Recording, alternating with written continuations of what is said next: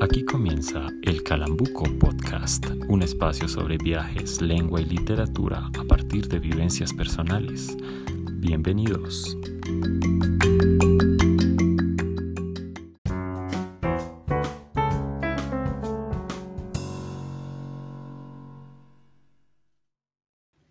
Una vez más, les doy la bienvenida a este espacio que se llama El Calambuco Podcast. Yo soy Arturo Sendales Herrera y hoy hablaremos muy brevemente sobre dos referentes de la literatura estadounidense.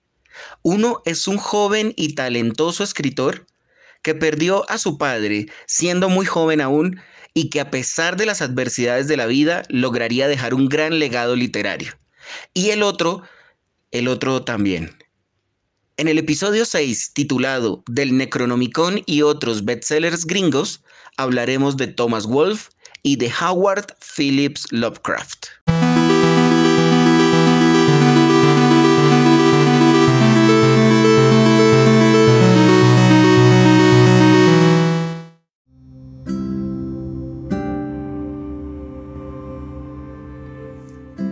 de tiempo en tiempo aparecen ciertos descubrimientos que llegan para enriquecer nuestros días.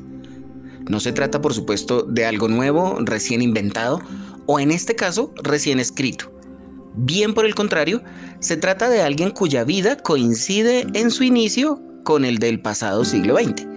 Me atrevo a llamarle un descubrimiento por el hecho de haber llegado a él de forma inesperada, o si se quiere, accidental. En estos minutos buscaremos hablar sobre uno de los más importantes escritores estadounidenses, y que irónicamente no es tan conocido por fuera de su país, a pesar del que el mismísimo William Faulkner dijera que se trataba de, comillas, el mejor escritor de su generación. Bueno, por supuesto que William Faulkner se puso a sí mismo en el primer lugar, entonces sería el segundo mejor escritor de su generación. En síntesis, vamos a iniciar hablando de Thomas Wolfe. Uno de los primeros aspectos que me llamaron la atención al leer algunas de sus obras es la familiaridad con las que Wolf habla del pensamiento cotidiano sobre las cosas cotidianas. Es decir, la forma como las personas como usted y como yo vemos y asumimos a través de nuestros sentidos situaciones que pueden no ser tan cotidianas y que se vuelven sentimientos en nuestro interior. Un ejemplo de esto lo veo en la forma como se narra Tengo algo que decirles, así se llama la obra, donde un grupo de extraños se vuelven compañeros de viaje en uno de los momentos más dramáticos del siglo XX y nos muestra crudamente el drama de los perseguidos e inadaptados en una sociedad controlada por la burocracia oficial. A partir de este relato, sus obras fueron prohibidas en la Alemania de Hitler, por ejemplo, en este momento usted puede pensar, bueno, esto de cotidiano no tiene mucho. La obra en realidad, sin tratar temas políticos y sin tratar los temas de la guerra como tal, habla sobre el viaje que hacen estas personas, cómo ellos se vuelven compañeros de viaje.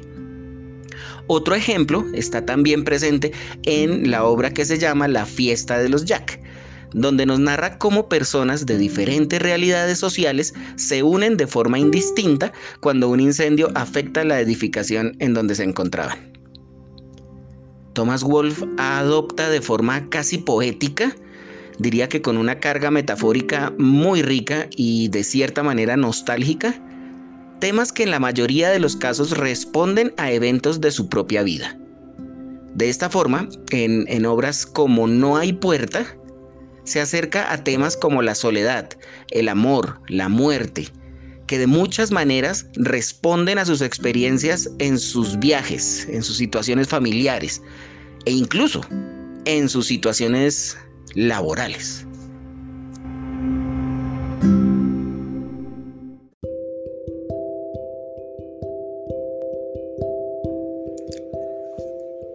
Thomas Wolfe nació en 1900 y murió en 1938. En un primer vistazo impresiona el hecho de saber que a tan corta edad logró convertirse en uno de los referentes de la literatura norteamericana.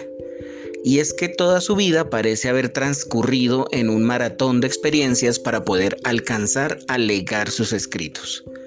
A los 20 años, se titula de licenciado de Artes y Ciencias y un par de años después, en 1922, recibe el título de maestría de nada menos que de la Universidad de Harvard. Allí escribió obras de teatro en las que también actuaba. Y sin embargo, no fue sino hasta algunos años después que pudo y decidió dedicarse a ser novelista, ya que contaba con el sueldo de profesor universitario. Bendecido y afortunado. Viajó y escribió tanto como pudo. Y gracias a la labor del editor Maxwell Perkins, sus obras alcanzaron un cierto renombre en vida. Ya que sus obras contaban con tintes autobiográficos, muchos de sus contemporáneos tuvieron problemas con Wolf, debido a que se veían reflejados en algunos de los personajes que deambulaban por sus historias. Y de hecho, se dice que Wolf no pudo, por un tiempo, volver a su natal Asheville, en el estado de Carolina del Norte. Asimismo, se reconocen muchos elementos salidos de su mente y su creatividad, al punto que hay quien afirma que uno de sus personajes ficticios vaticinaría la crisis económica de 1929. Murió muy joven, pocos años, o más bien pocos días antes de cumplir los 38 años. Murió de neumonía y de tuberculosis.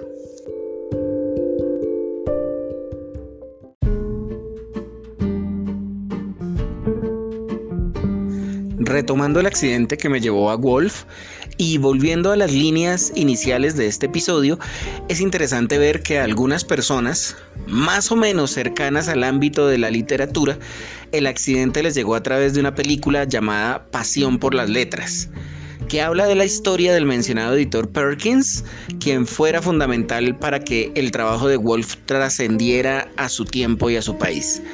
Si usted tiene la oportunidad de ver este filme, se lo recomiendo. Es protagonizado por Colin Firth y Judy Law y hace referencia también a otros escritores gigantes como Scott Fitzgerald y Ernest Hemingway. Mi accidente es mucho menos espectacular. Hace más de 10 años compré una colección de bestsellers de una editorial española. Eh, se trataba de unos saldos y estaba a muy buen precio. Eran 80 libros, de los que he venido alternando con otros de otras colecciones, con escritos académicos y con una triste y larga tradición de procrastinación, de la que hablaremos más tarde, o mañana, o de la que no hablaremos. A propósito, recientemente recibí también de parte de una compañera el reto de compartir durante siete días una obra literaria que haya marcado mi vida. Mi elección para el día primero fue precisamente No hay puerta, de Thomas Wolfe. Disfruté inmensamente su lectura, su narración y la forma metafórica como se enlazan los profundos abismos de la personalidad humana con las vivencias de extraños en el melancólico otoño hace que fácilmente cualquier persona se pueda sentir identificada. Adicionalmente, el hecho de que el joven Wolf haya perdido a su padre a una corta edad, a los 21 años, se refleja en las letras de uno de los relatos que componen esta obra. De repente me di cuenta de que todo hombre que jamás haya vivido ha buscado, está buscando a su padre, y que incluso cuando muere su padre, su hijo seguirá buscándole furiosamente por las calles de la vida para encontrarle, y que nunca pierda la esperanza, sino que siente que algún día volverá a ver la cara de su padre.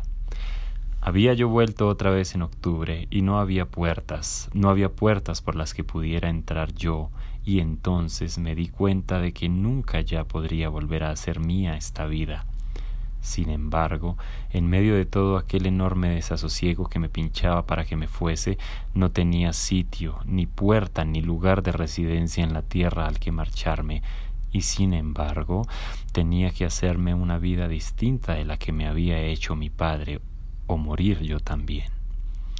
En la noche la tormenta sacudía la casa y había algo que llamaba en el viento me habló y me llenó el corazón con las alegres profecías de la huida, la oscuridad y el descubrimiento, diciendo con un susurro demoníaco de alegría incorporal Fuera, fuera, fuera.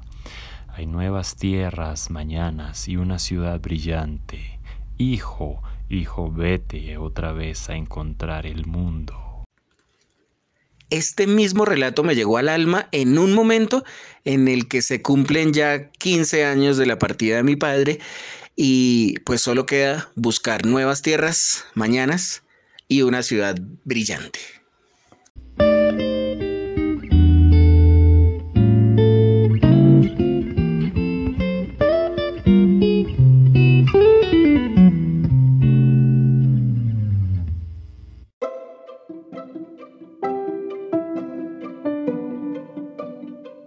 En esta segunda parte de este episodio y dándole título al mismo, hablaremos sobre el Necronomicon, aunque más bien nos referiremos a su autor, Howard Philip Lovecraft, quien es reconocido como un escritor de terror y aún más allá, de terror mezclado con fantasía y mitología.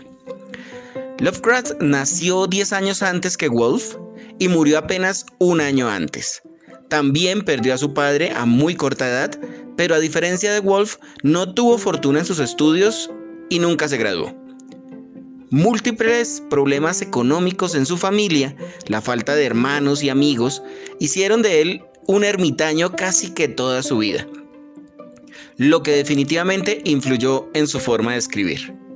Sus escritos no solamente eran de terror fantástico, sino también poesía, ensayo, y tenía una especial fascinación por escribir literatura epistolar, es decir, el género narrativo a través de cartas. Algo así como la primera parte de Frankenstein o el moderno Prometeo de Mary Shelley, que es también otro clásico de la literatura que uno no se puede perder. Sin embargo, para hablar de Lovecraft es importante comenzar hablando del Necronomicon, que es el libro más famoso de este escritor y que curiosamente no fue escrito por él. El Necronomicon es un libro mágico, antiquísimo y prohibido, que contenía todo el conocimiento sobre los demonios que habitaban el mundo y que buscan ahora recuperarlo. Hasta el momento, pura ciencia ficción.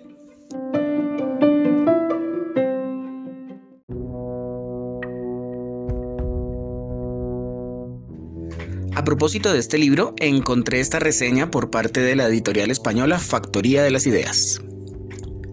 Aunque los escépticos afirman que el Necronomicon es un tomo fantástico creado por Lovecraft, los auténticos investigadores de los misterios esotéricos del mundo saben la verdad. El Necronomicon es un volumen blasfemo de conocimiento prohibido escrito por el árabe loco Abdul al-Hazred. Incluso hoy, a pesar de las tentativas por destruir todas las copias en cualquier idioma a lo largo de los siglos, aún persisten algunos ejemplares escondidos. Dentro de este libro encontrarás historias, ensayos y diferentes versiones acerca del libro blasfemo. A través de los testimonios de Robert Silverberg, Frederick Paul, John Bronner y el propio Lovecraft, entre otros. Ahora tú también puedes aprender el verdadero saber de Abdul al-Hazred y conocer de primera mano el ignoto poder que se encuentra entre sus páginas.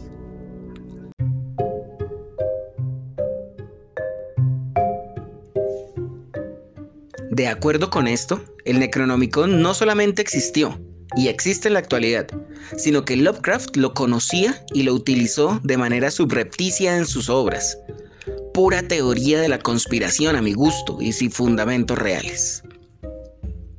Pero volviendo a lo importante, Lovecraft se hizo su propia fama al construir todo un mundo de seres extraños y repugnantes. Esta palabra repugnante es una que él mismo usa bastante en sus relatos. Y de este mundo de seres extraños y repugnantes, tal vez el más famoso de los monstruos es Cthulhu. Por lo menos así lo pronuncian en South Park. Es tan famoso este monstruo que efectivamente fue parodiado en South Park. Se trata de un horrendo demonio del interior de la Tierra que, abro comillas, mide unos 10 kilómetros de altura, con cabeza de pulpo o calamar y abotargado cuerpo de dragón. Con sus respectivas alas rudimentarias, tiene la capacidad de alterar su forma, aunque siempre es básicamente la misma. Su cuerpo, escamoso, está compuesto por una sustancia distinta a las que se encuentran en nuestro planeta. Una especie de masa gelatinosa que lo hace prácticamente indestructible. De todos modos, incluso si su cuerpo físico es destruido por completo, cosa muy improbable, su naturaleza extraterrenal lo haría volver a formarse en horas. Fue uno de los conquistadores de la Tierra y dominó desde las profundidades del océano. Cierro comillas, este texto lo saqué de Wikipedia.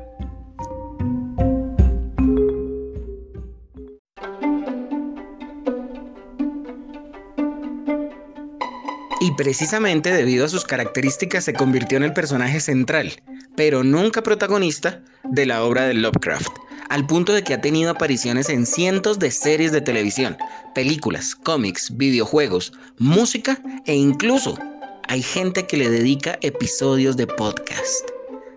Por favor. Cthulhu nombre cuya pronunciación correcta también es objeto de debates, ya que Lovecraft tiende a la ambigüedad incluso en estos aspectos, se ha hecho más famoso que su mismo creador. Pero bueno, volviendo a este, es interesante leer sus obras, la mayoría cuentos cortos llenos de elementos fantásticos y aterradores, en donde definitivamente se nota la influencia de otro grande, Edgar Allan Poe.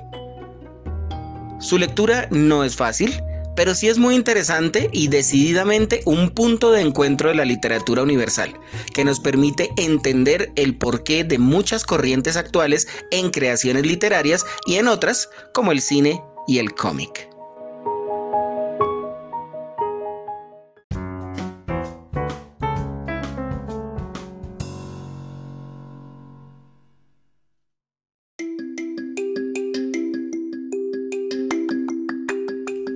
Si le gustó este episodio, no dude en compartirlo. Tal vez a alguien más le pueda interesar. Hoy le extiendo una invitación a seguir mis sitios. El blog elhombre-de-las-leyes.blogspot.com, en donde encontrará un enlace para enviarnos mensajes de voz que pueden salir en nuestros próximos episodios. O puede escribirnos sus mensajes, opiniones, recuerdos o simplemente saludos a elcalambucopodcast.gmail.com. También lo invito a seguir a Reto Colombia en Instagram y en Facebook como Reto-al piso Colombia y por supuesto a El Calambuco Podcast en Spotify, Google Podcast y en las principales plataformas. A mí solo me resta decir gracias por acompañarme en este recorrido de 48 años, dos grandes escritores norteamericanos, más de 80 obras literarias, con nostalgia y con terror, con el transcurrir de las estaciones y con monstruos marinos. Pero sobre todo, gracias por acompañarme en esta aventura que se llama El Calambuco Podcast. Hasta la próxima.